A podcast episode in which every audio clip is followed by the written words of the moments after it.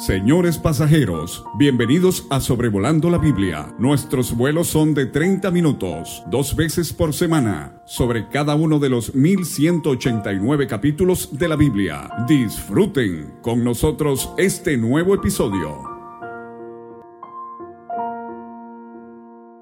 Sea cada uno de ustedes muy bienvenidos a Sobrevolando la Biblia para considerar el penúltimo capítulo de Primero de Reyes el capítulo 21. Espero que se encuentren muy bien, con mucho ánimo de seguir estudiando la palabra del Señor y que Él nos vuelva a ayudar en otro episodio más de este podcast. El pasaje comienza indicándonos algo que sucedió después de lo que acabamos de considerar en el capítulo 20, porque después de lo ocurrido, Nabot, un hombre de Jezreel, tuvo una viña junto al palacio de Acab, el rey de Samaria, de Israel. Acab habló con Nabot para pedirle que le diera su viña para un huerto de legumbres, porque estaba cercana a su casa. El rey le planteó ya sea cambiar esa viña por una de él, o que él le pagaría el valor que tenía, si así prefería. Vamos a considerar que todo esto comenzó con Acab codiciando algo que parecía inofensivo e insignificante, una viña. No es gran cosa, pero la codicia es la codicia, y la codicia nos lleva a cometer otros pecados, y no solo a cometer otros pecados, sino pecados más y más graves. ¿Cómo sabemos que fue codicia lo que llevó a, Acab a hacer esto y no solo y que no solo era una propuesta de negocios? Sabemos que fue codicia por lo que Acab estuvo dispuesto a hacer para adueñarse de la viña. Y esto debemos entenderlo en el marco de la secuencia de capítulos que tenemos aquí en cuanto a Acab. En el capítulo 20, él abiertamente desobedeció a Dios y sufrió por ello. Y ahora solo es una viña, carecía de importancia, solo quiero una viña. ¿Qué pecado puede haber en eso? Pensaría quizás Acab. Pero con lo que él va a hacer, él siguió pecando contra Dios. Considero entonces que Dios a través del Espíritu Santo está demostrándonos la maldad que había en el corazón de Acab. En algunas cosas que eran abiertamente graves, en otras aparentemente inofensivas. Pero aún así el corazón de Acab eh, no dejaba de ser perverso contra Dios. Pensemos también en su orgullo. ¿Qué le pensaba? ¿Qué le hacía pensar a Acab que él podía llegar y decirle a Nabot lo que él debía hacer con su viña? Otra indicación de su, de su codicia. Y así usted y yo debemos cuidarnos de lo que puede llegar a ser la envidia en nuestro corazón. Hermanos comienzan a ser maltratados y hostigados por su riqueza, por el aprecio que tienen de otros, por el respeto que gozan de otros, por el trabajo que tienen, por el don que Dios les ha dado, por la responsabilidad que tienen en la congregación. Y la envidia lleva a maltratar a este tipo de personas. Hay la posibilidad de que el hecho de que Acab quería convertir una viña en un huerto de vegetales. Eh, esto pudiera sugerir que quería practicar cosas que realizaban los paganos en Egipto. Solo es una posibilidad. Nabot, ante la propuesta del rey, él respondió diciéndole que Dios lo guardara de que le diera a él la heredad de sus padres. Acab bien sabía que no estaba permitido que se vendieran por siempre las tierras en Israel. Esto lo encontramos en pasajes como Levítico 25:15, versículos 23 y 25, números 36:7, Ezequiel 46:18.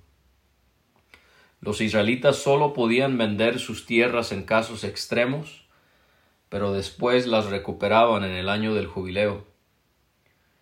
Y todo esto era porque la tierra de Israel le pertenecía a Dios. Nabot estaba en todo su derecho en no querer venderla. No debemos tomar la postura de Nabot como él siendo un hombre ambicioso que no quería. No, él no, no tiene nada que ver. Todo indica que Nabot era un hombre trabajador que respetaba la ley de Dios en cuanto a la posesión de tierras y que también pensaba en el bien de sus hijos que heredarían la tierra, que así como él había heredado esa tierra, él se la heredaría a sus hijos y a sus nietos. Ante la respuesta negativa de Nabot, Acab se fue a su casa triste y enojado. Esta era una actitud característica de él. Era hombre, era el rey, pero continuamente parece ser que se hacía la víctima con cualquier cosa que sucedía. Normalmente así actúan personas que son narcisistas, personas que quieren poder, personas que son ambiciosas y cuando no consiguen lo que desean, se hacen las víctimas. Y acá, como un hombre débil, como un hombre egocéntrico, en vez de decir, bueno, Nabod está en su derecho de no habérmelo vendido, yo sigo con mi vida, él fue y se acostó en su cama, volvió su rostro y no comió. Parece un niño, este hombre adulto rey de Israel. Jezabel, su esposa, se enteró que no había comido y que estaba acostado, y le fue a preguntar por qué era que su espíritu había decaído y la razón por la que no comía. Acab le explicó lo sucedido en relación a la conversación que había tenido con Nabot. Jezabel le preguntó que si no era él el rey de Israel. Le dijo que debía levantarse, comer, alegrarse, y que ella le daría la viña de Nabot. Vemos aquí quién realmente estaba en control de el matrimonio entre Acab y Jezabel. Era Jezabel. Vemos aquí quién realmente estaba en control del palacio real. No era Acab, era Jezabel. No siempre, no siempre, quiero recalcar, pero muchas veces en el matrimonio y en la iglesia, muchos de los problemas que se suscitan se deben a mujeres que son dominantes. Por más que quiera ayudar y servir, una mujer que domina, que ordena, pierde muy feamente la belleza de su feminidad. Esto no es algo que le hace atractivo, hermana. Si usted trata de tomar dominio sobre su esposo o sobre los hermanos en la iglesia, esto le hace perder su atractivo moral, su atractivo espiritual. vemos que Jezabel estaba incitando a Acab a que hiciera algo respecto a la situación. No porque era lo justo, sino porque poseía la autoridad al ser el rey. ¿Eres tú ahora rey sobre Israel? Y así hay muchos que piensan que pueden hacer lo que quieran, especialmente pensando en el contexto de una iglesia, porque tienen responsabilidad en dicha iglesia. Y nosotros debemos entender que no debemos abusar de la autoridad que pudiésemos tener.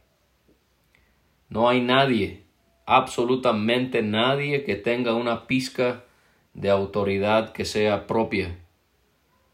Cualquier autoridad que tengamos solo es la autoridad del Señor y la autoridad de su palabra.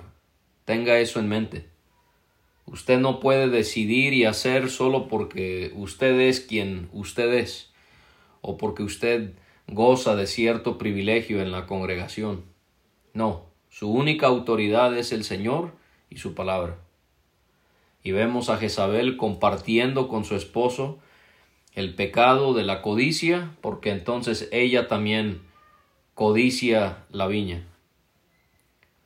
Jezabel entonces escribió cartas en nombre de Acab y las selló con el anillo de su esposo y las envió a los ancianos y a los principales que moraban en Abot.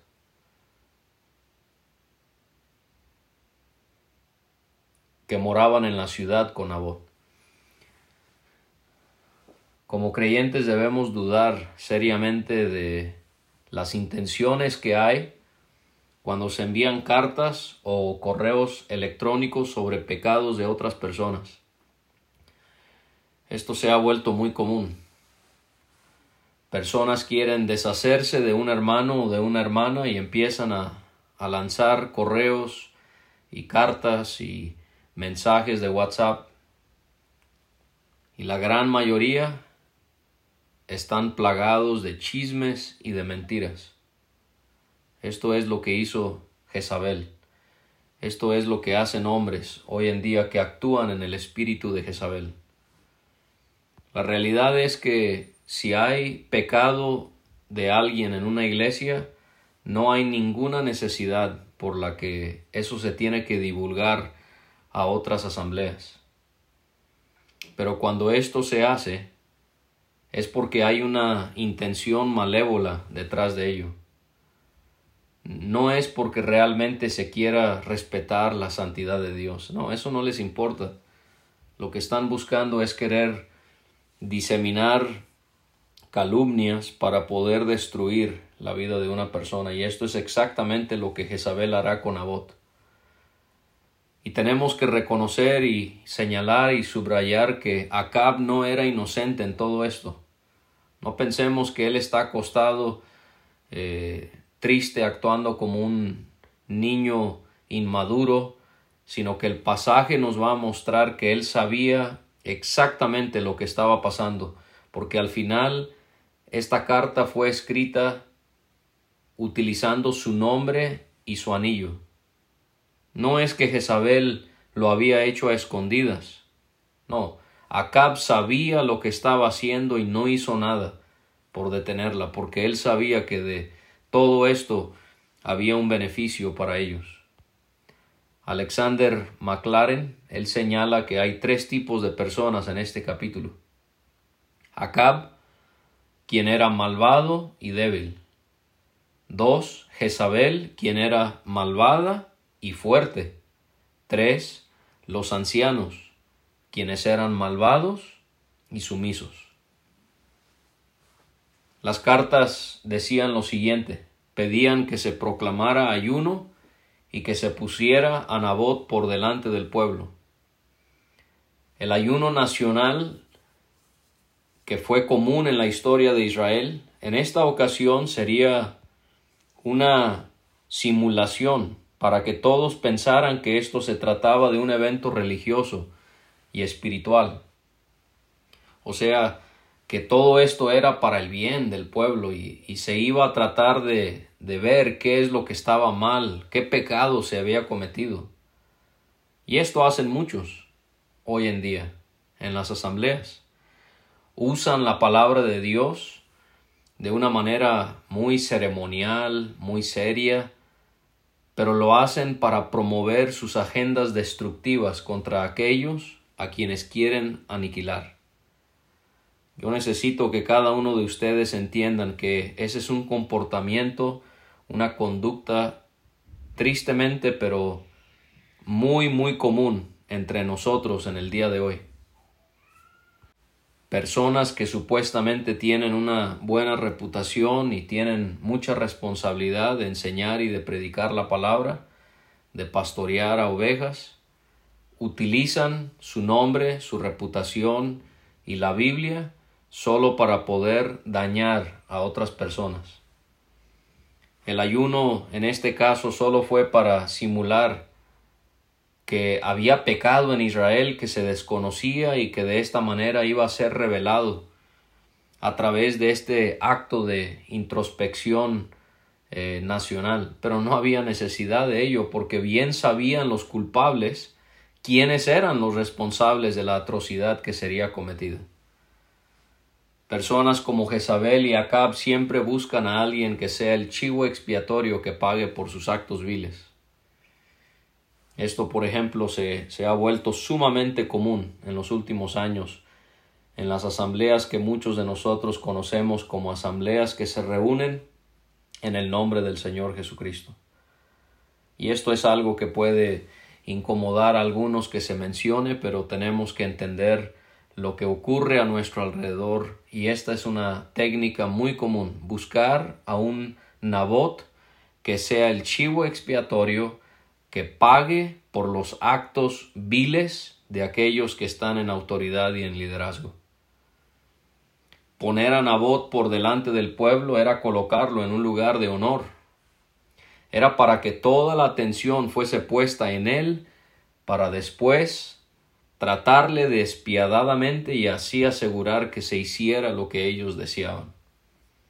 También debían poner a dos hombres perversos delante de él y debían atestiguar o declarar que Nabot había blasfemado a Dios y al rey.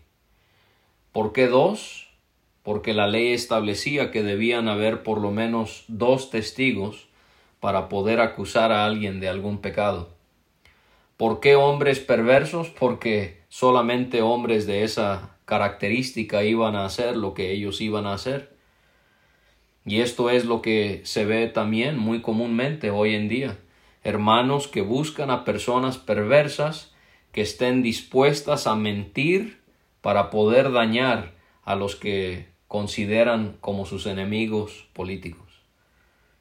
La acusación fue bien ubicada por Jezabel porque ella sabía que en Éxodo eh, cuando alguien blasfemaba a Dios o al rey debía ser castigado con la pena capital. Y ella ordenó en el nombre del rey que Nabot debía entonces ser sacado y apedreado para que él muriese. Esto era lo que Dios también había ordenado para los que cometían ciertas faltas, tenían que ser sacados de las ciudades y ser apedreados. Los de la ciudad, los ancianos y los principales de la ciudad hicieron como Jezabel había mandado, conforme a lo que decían las cartas que ella había enviado. Cuán mal estaban las cosas en Israel. No había nadie que detuviese a una mujer perversa como Jezabel. Acab, su esposo, los ancianos, son como muchos varones de hoy en día. No hacen nada con, en este caso, mujeres que maquinan para buscar el mal de otros. Muchas veces esto sucede porque son las esposas de los mismos líderes, pero aún así ellas tienen que ser detenidas, tienen que ser exhortadas y su pecado tiene que ser juzgado para que no puedan libremente seguir dañando las vidas de otras personas. Se promulgó el ayuno y pusieron a Nabot delante del pueblo. Dos hombres perversos llegaron, se sentaron delante de él, atestiguaron o declararon contra Nabot delante del pueblo y dijeron que Nabot había blasfemado a Dios y al rey. Lo llevaron fuera de la ciudad, lo apedrearon y murió. De acuerdo a Segundo de Reyes 9, pareciera que también apedrearon a sus hijos. Le mandaron entonces avisar a Jezabel que Nabot había sido matado. Al oír esta noticia, ella le dijo a Acab que se levantara y que tomara la viña de Nabot porque él había muerto. Al oír la noticia, Acab se levantó para tomar posesión de la viña de Nabot. A pesar de que Nabot había muerto, la viña no era de nadie más, ni aun del rey, sino de la familia de Nabot. Y entonces vino la palabra de nuestro Dios al profeta Elías, del que hemos estado hablando al estudiar estos capítulos. Y Dios le hizo saber a Elías que él debía levantarse y que debía descender para encontrarse con Acab en la viña de Nabot. El hecho de que Dios mandó a Elías a que fuese con Acab sin mencionar a Jezabel hace ver que Dios lo veía a él directamente a él como el responsable directo de lo que había sucedido. Hace ver también que Dios veía a Cab como la cabeza de esa unión matrimonial. Hermano, no es una excusa participar en los pecados de su esposa. Usted necesita honrar a Dios primero antes que a una mujer que quiere inducirle a la maldad. Jamás hay excusa para cometer pecado. Elías obedecería, él iría a confrontar a Acab por su pecado. Mientras que todos eran débiles y no quisieron hacer nada con la maldad continua de Jezabel, fueron débiles, sumisos y malvados, hasta que aparece un hombre como Elías, un hombre piadoso, fuerte y firme. No sé cuándo fue que se hizo común entre nosotros pensar que un hombre pacífico que no hace nada cuando hay un problema, que no confronta a nadie por su pecado y no habla de la maldad de otros, fue como hecho visto como algo bueno, como algo eh, ejemplar. eso no es ejemplar, hermanos. Elías fue piadoso, pero también fue fuerte y firme. Va a confrontar a Acab a su familia, aún a su esposa perversa, con lo que él va a decir por cuanto lo que ellos habían cometido. Y le diría a Acab, Elías, que Dios estaba preguntando que si no había matado y despojado. También le diría que Dios de igual forma había dicho que en el mismo lugar donde lamieron los perros la sangre de Nabot, los perros iban a, lamer su sangre. En el capítulo 22 vamos a terminar viendo este libro que sí lamerían los perros su sangre, pero sería en el estanque de Samaria. En el versículo 29 de nuestro capítulo veremos que él se va a arrepentir, Acab. Dios va a tener misericordia de él y que el castigo entonces vendría sobre su hijo. Y eso lo veremos en segundo de Reyes 9. Acab le preguntó a Elías si era su enemigo. ¿Me has hallado enemigo mío? le dijo Acab a Elías. El comentarista Meyer, él señala cómo es que Elías fue un ángel de luz para la viuda de Sarepta, pero era enemigo para el rey Acab. ¿Qué cambió? ¿Elías? No. Pero esto es lo que ocurre con hombres justos. Un hombre justo es un ángel de luz para algunos y es un enemigo para otros. El problema no está en ellos, en los hombres justos, por hacerse enemigos, sino en los malvados que no soportan la justicia de esas personas rectas. Si usted no tiene enemigos en las cosas de Dios, quiero sugerirle que usted no está viviendo una vida piadosa. Elías se hizo de enemigos porque hizo lo que tenía que hacer delante de Dios.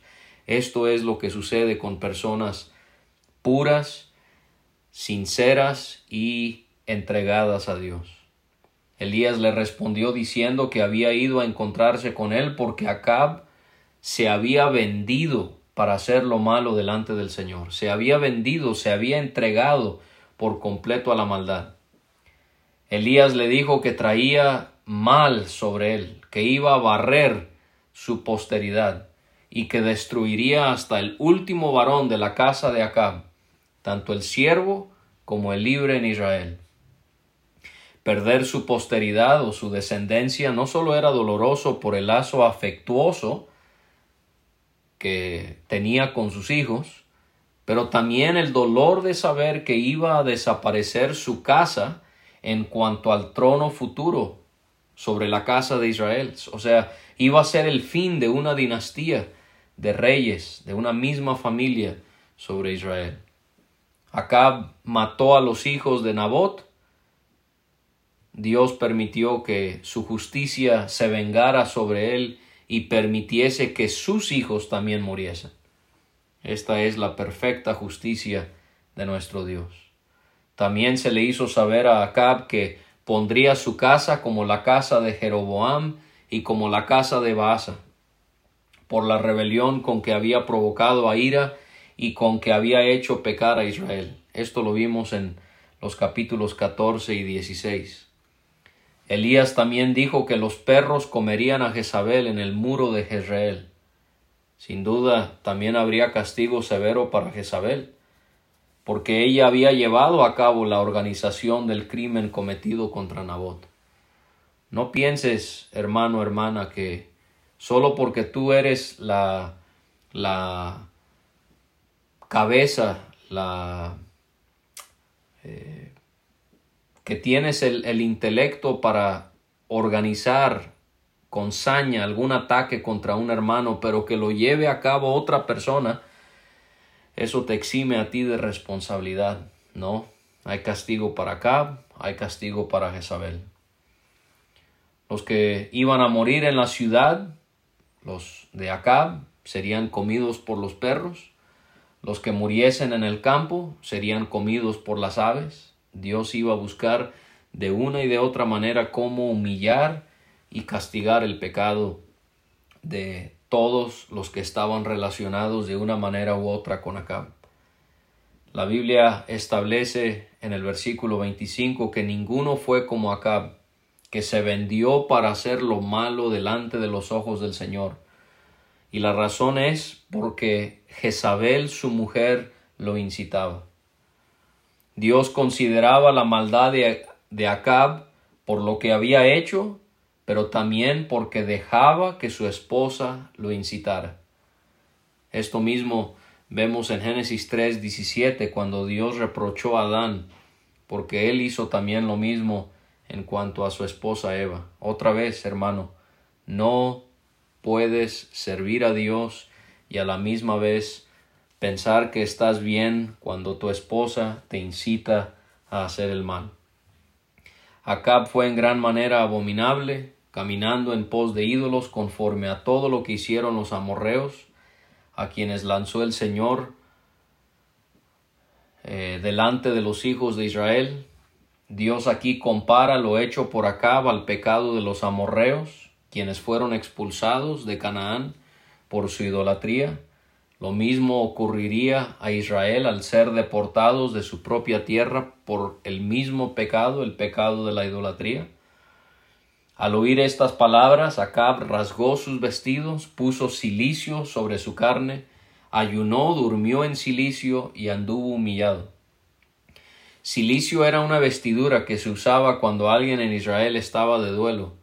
Normalmente era hecha de pieles de cabra de cabello negro o de los sacos que ellos hacían para guardar los granos. Comúnmente el silicio iba con cenizas en estas situaciones. La palabra de Dios entonces vino otra vez a Elías y le dijo que si no había visto cómo Acab se había humillado delante de él, y que por haberse humillado no traería mal a él en el resto de sus días, sino que lo traería en los días de su hijo, Ahora, ¿por qué esto? ¿Es Dios injusto? No. su hijo cometería pecado para recibir este castigo, para merecerlo. Este fue un arrepentimiento, pero temporal, de Acab, porque vamos a ver en el capítulo que viene que él vuelve a pecar y él volverá a sufrir por sus malas decisiones. Acab es ejemplo de cuando usted y yo nos arrepentimos de un pecado solo por las consecuencias que vamos a sufrir cuando realmente el arrepentimiento siempre debe ser porque tememos a Dios y porque respetamos su santidad.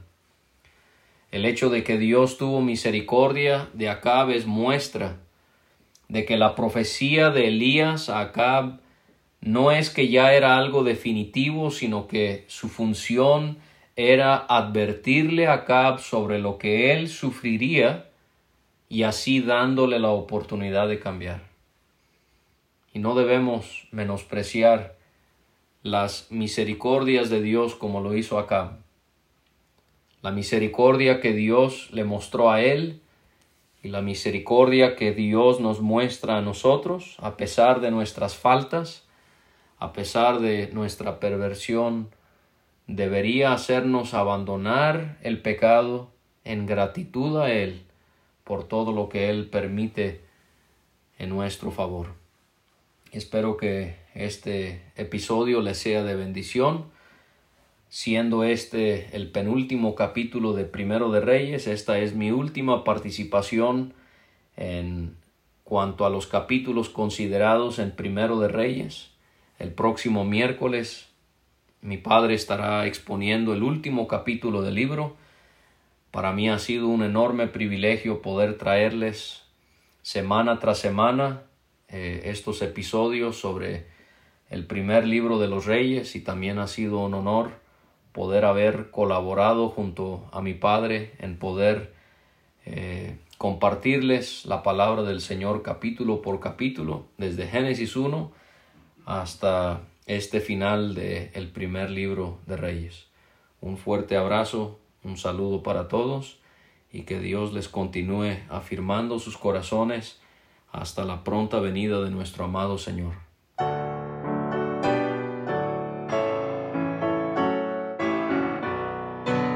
Muchas gracias por escuchar. Puede conseguir todos los episodios de Sobrevolando la Biblia en aplicaciones de podcast como Spotify o Pocket Cast para recibir dos audios por semana a su WhatsApp. Envíe un mensaje al más 52 322 349 2258 y no olvide añadir este número a sus contactos. Hasta la próxima.